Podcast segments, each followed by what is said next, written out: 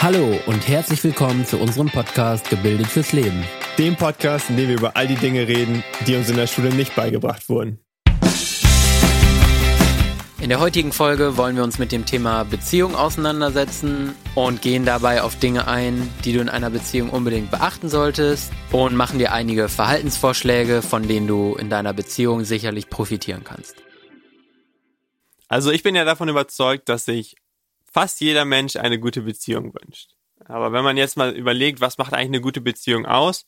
Ich denke mal, dass viele Menschen darauf antworten würden, ja, die Beziehung sollte viel Liebe haben, man sollte Vertrauen haben, man sollte auch Spaß miteinander haben können. Ähm, es muss irgendwo auch eine Leidenschaft in der Beziehung geben und noch viele andere Dinge könnte man da hinzufügen. Das Problem ist nur, dass leider die Realität häufig anders aussieht. Viele Beziehungen sind geplagt von ständigen Streitereien und Leidenschaft und Zuneigung, die sind eigentlich schon lange nicht mehr so zu sehen oder nicht mehr vorhanden.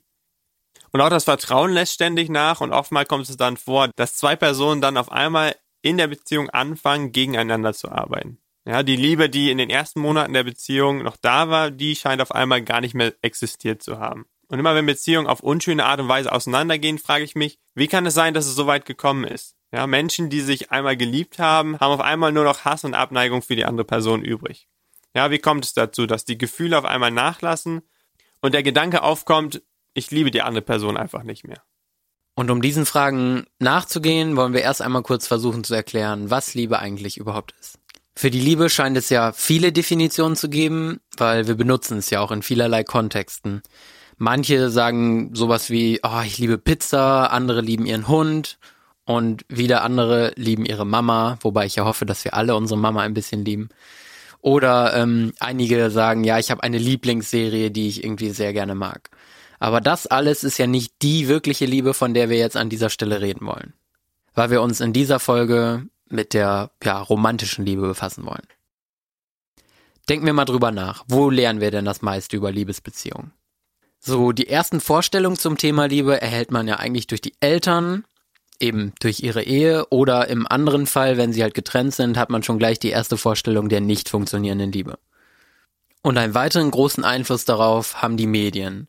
Da fängt es dann schon, ja, mit den süßen Kinderfilmen an, die man früher geguckt hat.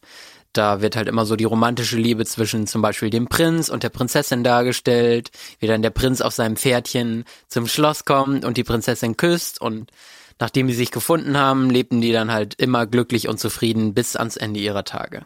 Ich denke, jeder hat so ein Märchen oder so eine Geschichte schon mal gehört.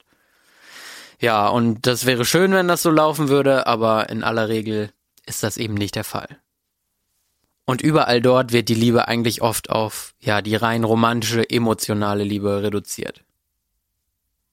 Ja, und wenn man nur diesen Teil der Liebe betrachtet, dann kommt es oft zu Enttäuschungen, weil ja, man generell zu hohe Erwartungen hat, weil man denkt, ja, okay, ich brauche immer diese Schmetterlinge im Bauch, ich habe immer diese super toll funktionierende Liebe, die halt irgendwie ja uns durch all diese Formate vermittelt wird. Und dieser Teil ist halt häufig gerade zu Beginn einer Beziehung noch sehr präsent. Im ersten Jahr ist dann noch alles super und dann kommt so langsam der Alltag wieder rein.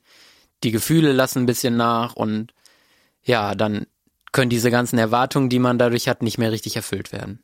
Und deswegen fängt man dann auch häufig an zu zweifeln, fragt sich, hat die Beziehung überhaupt noch einen Sinn, weil man dann häufig die Beziehung nur auf die Gefühle reduziert, die man halt am Anfang hatte. Also stellt sich jetzt die Frage, ja, wie erhalten wir denn dann die richtige, wahre Liebe, die auch länger anhält? Und genau mit dieser Frage hat sich auch Gary Chapman befasst. Ja, der ist ein Paartherapeut schon mehr als 30 Jahre und der hat auch ein Bestseller geschrieben, genau über dieses Thema, wie man quasi eine gute Beziehung führen kann.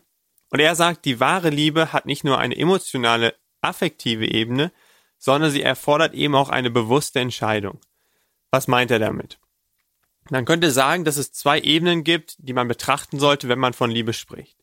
Einerseits die emotional-affektive Ebene, wo es genau um das Problem geht, dass die Schmetterlinge eben nicht ewig anhalten. Ne? Meistens nur, nur so für ein Jahr.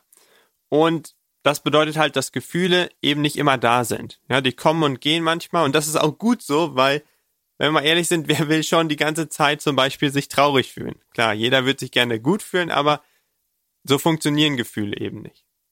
Und deswegen sind auch diese Vorstellungen in den ganzen Märchen und Disney-Filmen eben nicht so ideal, weil man lebt eben nicht glücklich bis ans Ende seiner Tage. Für eine langanhaltende, erfolgreiche Beziehung braucht man eben noch die zweite Ebene. Und das ist die kognitive Ebene, wo man halt bewusst Entscheidungen trifft. Ja. Und da die Gefühle eben nicht permanent sind, ist die Liebe auch immer eine bewusste Entscheidung.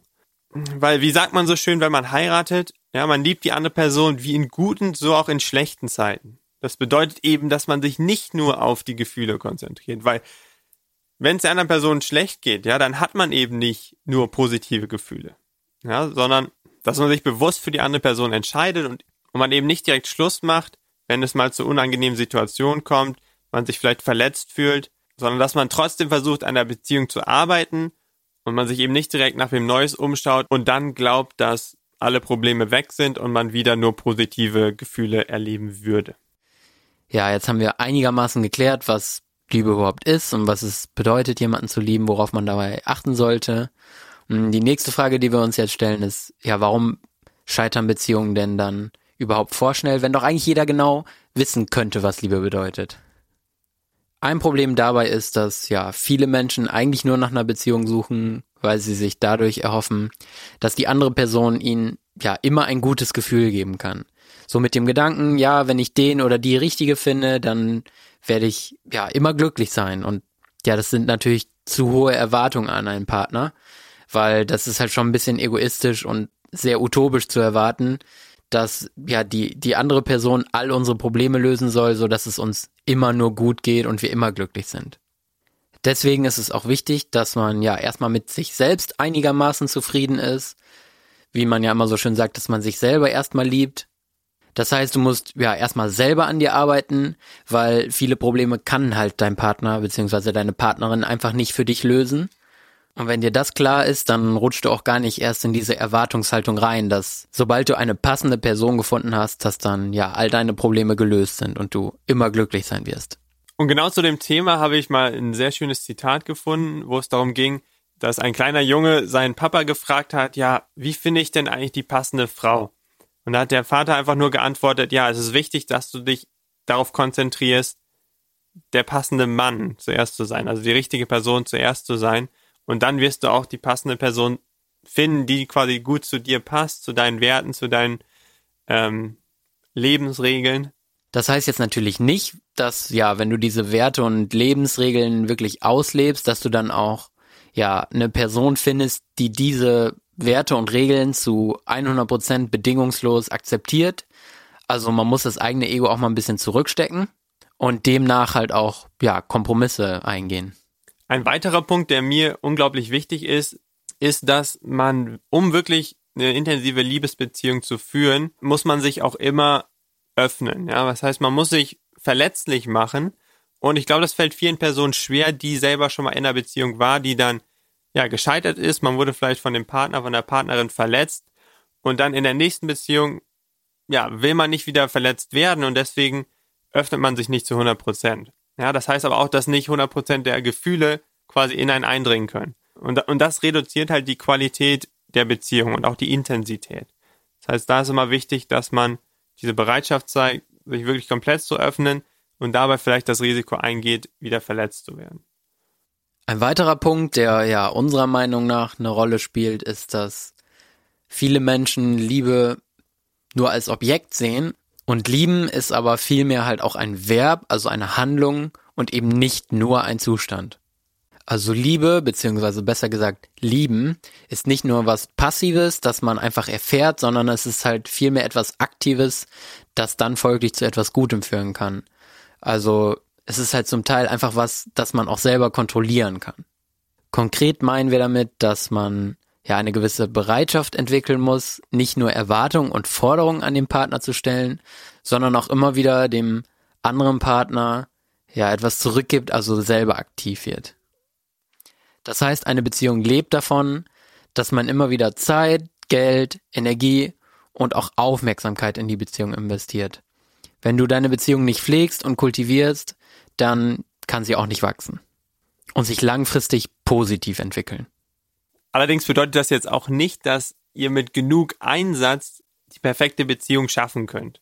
Es gibt eben nicht die perfekte Beziehung, weil erstens kein Mensch perfekt ist und deshalb, wenn zwei nicht perfekte Menschen zusammenkommen, kann es auch gar nicht zu einer perfekten Beziehung kommen.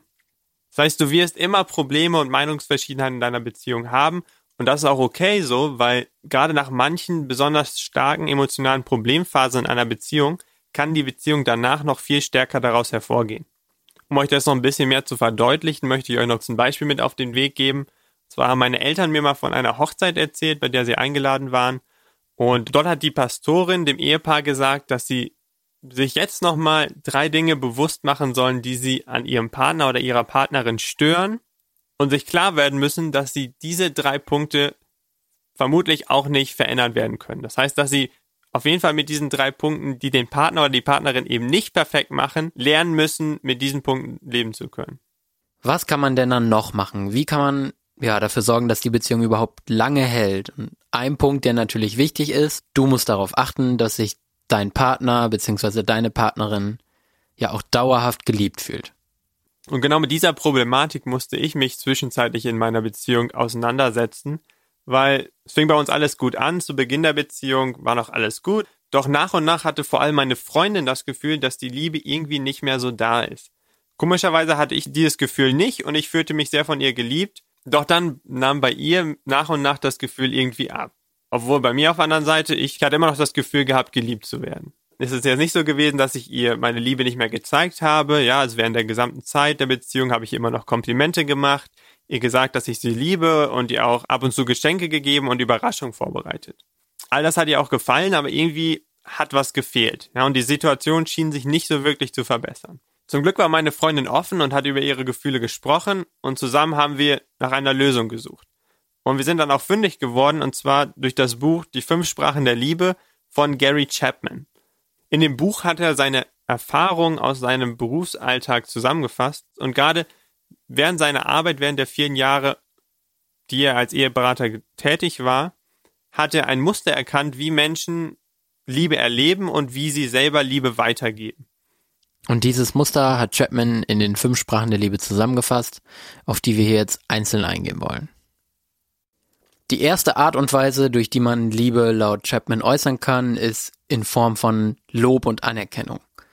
Das ist auch gar nicht auf romantische Liebe beschränkt, ähm, sondern das kann auch die Liebe zum Beispiel der Eltern zu den Kindern sein oder zwischen Freunden. Und gemeint ist damit zum Beispiel ja so eine Art verbale Bestätigung, dass man sich dafür bedankt, wenn eine Person einem hilft, dass man ihr Komplimente macht, sagt, hey, du siehst halt gut aus oder dass man sagt, ich bin stolz auf dich, dass du dein Ziel erreicht hast, was du dir schon lange vorgenommen hast. Und das geht halt auch hin bis zu solchen Äußerungen wie, ich liebe dich. Die zweite Kategorie ist die Zweisamkeit, also die Zeit nur für seinen Partner, für seine Partnerin oder eben auch, oder eben auch die Zeit mit einer anderen Person, die man liebt. Das kann ein gemeinsames Abendessen sein oder dass man regelmäßig zusammen spazieren geht, dass man ja sich zusammen unterhält und und äh, gute Gespräche führt. Was damit nicht gemeint ist, ist, dass man einfach routiniert Zeit zusammen verbringt. Es ist jetzt irgendwie Abend und man sitzt halt auf dem Sofa und einer schaltet den Fernseher an und man entscheidet sich dann irgendwie für einen Netflix-Film. Sondern es geht halt darum, dass man wirklich bewusst diese Zweisamkeit ja genießt und auch bewusst diese Zweisamkeit mit dem Partner oder der Partnerin erlebt. Und dass man sich in der Zeit auch wirklich auf diese andere Person konzentriert. Die dritte Sprache äußert sich in Form von Geschenken, die auch wirklich von Herzen kommen. Also was bedeutet, dass man sich wirklich Gedanken über das Geschenk gemacht hat und jetzt nicht einfach nur was Teures kauft, sondern irgendwie mit dieser Aktion des Schenkens auch so eine gewisse Wertschätzung vermitteln möchte. Das heißt eben auch gerade, dass der materielle Wert des Geschenks gar nicht so wichtig ist, sondern eher ja die Kreativität und auch so die Überraschung, dass man sich halt wirklich was Passendes überlegt hat und jetzt nicht einfach nur mit was Teurem irgendwie Eindruck schinden möchte. Die vierte Sprache ist die Hilfsbereitschaft. Das meint, dass Personen, denen diese Sprache wichtig ist, die helfen gerne Menschen, die sie lieben und die versuchen eben auf diese Art und Weise ihre Zuneigung und ihre Fürsorge für diese Person auszudrücken und dadurch ihre Liebe zu zeigen. Bei der letzten Sprache geht es um körperliche Zuneigung und Kontakt. Das geht über Händchen halten, Umarmungen, Streicheleinheiten und dann halt auch in der romantischen Liebe bis hin zum Küssen und zum Sex haben. Und genau diese Erkenntnis über diese fünf Sprachen der Liebe, dass es halt unterschiedliche Wege gibt, wie man Liebe zeigt und selber sich geliebt fühlt, war, war sehr wichtig für meine Beziehung. Weil für mich persönlich ist die erste Liebessprache sehr wichtig, Lob und Anerkennung. Und da diese Sprache für mich so wichtig war, wollte ich auch meine Liebe auf diese Art und Weise kommunizieren. Weil das Ding ist, wir wollen generell unsere Liebe meistens so ausdrücken, wie wir selber gerne Liebe erfahren wollen. Das Problem ist nur, wenn die andere Person Liebe auf eine ganz andere Art und Weise erlebt. Also eine andere Liebessprache spricht. Und genauso war es bei meiner Freundin. Obwohl ich mich zwar geliebt gefühlt habe, weil sie mir gesagt hat, dass sie mich liebt und weil sie mir Komplimente gemacht hat, dachte ich gleichzeitig auch, dass sie sich geliebt fühlen muss, weil ich ja genau das Gleiche tue. Nur wie sich herausgestellt hatte, waren für sie die Sprache der körperlichen Zärtlichkeit und der Zweisamkeit viel wichtiger. Und genau da hat es Klick gemacht, nachdem wir darüber gesprochen haben oder darüber was erfahren haben, weil für mich war es zum Beispiel nicht wirklich wichtig, körperlichen Kontakt zu halten, also ne, Händchen halten, jemanden umarmen, wenn wir mit Freunden unterwegs waren, wenn wir bei der Familie waren. Und deswegen habe ich es nicht gemacht. Aber für sie war das von ungemeiner Bedeutung. Und nachdem wir bemerkt hatten, dass wir Liebe auf unterschiedliche Art und Weise wahrnehmen, konnten wir jetzt auch wieder viel besser aktiv etwas tun, um die Beziehung zu verbessern. Und nachdem ich mich daran gewöhnt hatte, die Liebessprache meiner Freundin vermehrt zu zeigen, ging es auch mit der Beziehung wieder bergauf. Ich hoffe, mein persönliches Beispiel konnte dir ein besseres Bild davon geben, wie diese Liebessprachen funktionieren und welche Bedeutung sie auch wirklich für eine Beziehung haben. Und deswegen würde ich dich einladen, dir einfach selber mal kurz Gedanken zu machen, auf welche Art und Weise fühle ich mich eigentlich geliebt? Ja, was ist mir am wichtigsten? Beziehungsweise auf welche Sprache könnte ich auf keinen Fall verzichten? Und bevor wir jetzt abschließend noch zu ein paar konkreten Ratschlägen kommen, will ich noch eben den Zeitraum ganz am Anfang einer Beziehung ansprechen. Weil gerade in dieser Zeit laufen Beziehungen wirklich gut, weil man gibt sich richtig viel Mühe, um dem Partner zu gefallen. Ja, man überlegt sich Geschenke, Überraschungen, man macht dem Partner oder der Partnerin Komplimente, man achtet darauf, was man anzieht, ne, man räumt vielleicht sogar das Zimmer auf und man hat meistens vor allem auch viel körperlichen Kontakt. Ja, man denkt oft an die andere Person und möchte viel Zeit mit ihr oder mit ihm verbringen. Und gerade hier, weil wir uns so viel Mühe geben, sprechen wir meistens auch immer die Liebessprache der anderen Person an. Aber wenn die Schmetterlinge dann verflogen sind, dann entscheidet sich, ob die Beziehung wirklich weiter besteht oder nicht. Weil es ist eine Entscheidung, ob man weiterhin in die Beziehung investiert und vor allem die primäre Sprache des Partners oder der Partnerin zu sprechen und ihm oder ihr ein Gefühl von Liebe zu geben. Gary Chapman, der Autor der fünf Sprachen der Liebe, beschreibt die Liebe immer wie ein Tank von einem Auto, ja, den jeder Mensch hat und der stets immer wieder aufgefüllt werden muss, weil man im Laufe der Beziehung auch seine Liebesressourcen quasi aufbraucht. Das heißt, eine funktionierende Beziehung, in der weiterhin Liebe vorhanden sein soll, benötigt leider auch immer etwas Arbeit und Pflege. Und wenn man dann der eigenen Beziehung wirklich in seinem Leben die größte Priorität zuschreibt, dann fällt es einem auch gar nicht mehr so schwer, Energie und Zeit in die Beziehung zu investieren. Ist das immer leicht umzusetzen? Nein, natürlich nicht, weil es gibt natürlich auch noch ganz viele andere Verpflichtungen und Prioritäten in seinem Leben, die man ja irgendwie dem man gerecht werden muss. Da gibt's zum einen dann ja die Arbeit, der man nachgeht, die Eltern, Freunde, möglicherweise hat man schon Kinder und auch ja sonstige Aktivitäten oder Notwendigkeiten wie zum Beispiel, dass man regelmäßig Sport macht, man muss einkaufen gehen, man muss kochen, man muss putzen. All diese Dinge sind ja auch irgendwie in seinem Leben existent. Was du eben gerade trotz diesen ganzen anderen Verpflichtungen machen solltest, ist dir als Ziel zu setzen, wirklich jeden Tag an deiner Beziehung zu arbeiten und auch ja jeden Tag ganz bewusst Zeit und Raum für deine Beziehung einzuräumen. Und versuch dabei auch immer im Hinterkopf zu behalten, ja, welche Sprache der Liebe jetzt deinem Partner bzw. deiner Partnerin auch wirklich am wichtigsten ist. Und versucht dann vielleicht auch auf Grundlage eurer wichtigsten Liebessprache oder eurer wichtigsten Liebenssprachen so eine Art Routine einzuführen, was weiß ich, einmal im Monat zusammen essen zu gehen oder äh, ein Wellnesswochenende zu machen oder dass man regelmäßig gemeinsam das Abendessen kocht oder zu einem Tanzkurs geht oder dass man oder dass man darauf achtet, genug körperlichen Kontakt zu haben. Wichtig ist es auch, dass du nie das Positive an deiner Beziehung und deinem Partner aus den Augen verlierst, weil ja, allzu oft verändern wir unsere Perspektive und konzentrieren uns dann nur auf das, was uns an der Beziehung und dem Partner stört. Und um dem entgegenzuwirken, ist es halt wichtig, dass du deinem Partner oder deiner Partnerin ja sagst, warum du dankbar und glücklich bist, dass er oder sie dein Partner, deine Partnerin in deinem Leben ist und dass du ja dir selber bewusst machst, warum liebst du deinen Partner und dem Partner das aber auch regelmäßig mitteilst. Und ähnlich wie mit den fünf Liebessprachen ist es auch sinnvoll und wichtig zum Beginn der Beziehung zu versuchen herauszufinden, ja, welche Werte und Lebensregeln sind für deinen Partner von enormer Bedeutung, weil ansonsten wird es halt auch deswegen viele Diskussionen und Konflikte geben, weil du halt, wenn du diese Werte und Lebensregeln nicht kennst, häufig dagegen handeln wirst, ohne überhaupt zu wissen, dass diese deinem Partner besonders wichtig sind. Zum Beispiel, wenn du jetzt eher so eine ordentliche Person bist, der es wichtig ist, dass immer alles aufgeräumt ist, dass das Geschirr immer abgewaschen ist und ja, dein Partner stapelt gerne auch mal die Teller in der Spüle, dann macht er sich ja vielleicht gar keine Gedanken darüber, weil er denkt sich halt, ja, dann mache ich das halt morgen. Aber dich stört das halt dann wirklich. Und wenn du deinem Partner aber nie vermittelt hast, dass dir Ordnung wichtig ist, ja, dann kann er das natürlich auch nicht wissen, weil Gedanken lesen kann nun mal wirklich keiner. Also idealerweise, ja, kennst du die Lebensregeln deines Partners und die Werte und umgekehrt genauso. Dein Partner muss natürlich auch das kennen, was dir besonders wichtig ist. Und dann solltet ihr versuchen, gemeinsam Punkte zu finden, ja, bei denen ihr beide auch davon überzeugt seid, dass sie für eure Beziehung von großer Bedeutung sind. Zum Abschluss noch ein paar Dinge, die man auf jeden Fall vermeiden sollte in einer Beziehung. Und da geht es halt einerseits darum, dass man seine Gefühle Sorgen und Bedenken nicht für sich behält, sondern dass man sie dem Partner kommuniziert und das aber auch auf eine vernünftige Art und Weise tut, sondern nicht in dem Sinne, ja, du machst immer das falsch, du machst das falsch, sondern eher so, ich fände es schön, wenn zum Beispiel die Sachen in der Spüle aufgeräumt sind, weil mir Ordnung wichtig ist. Ja, auch immer ruhig begründen, warum du das möchtest, warum dir das wichtig ist. Und auch wenn bei euch zum Beispiel ein Gefühl aufkommt, ah, ich bin mir nicht sicher, ob die andere Person mich noch liebt. Ja, dann sagt der Person nicht so oder fragt sie nicht ständig, ja, liebst du mich wirklich, sondern überlegt euch erstmal, warum habt ihr dieses Gefühl? Liegt das vielleicht daran, dass deine Liebessprache in letzter Zeit nicht genug angesprochen wurde? Zum Beispiel, vielleicht würdest du dir wirklich nur wünschen, dass dein Partner mehr Zeit mit dir verbringt oder deine Partnerin.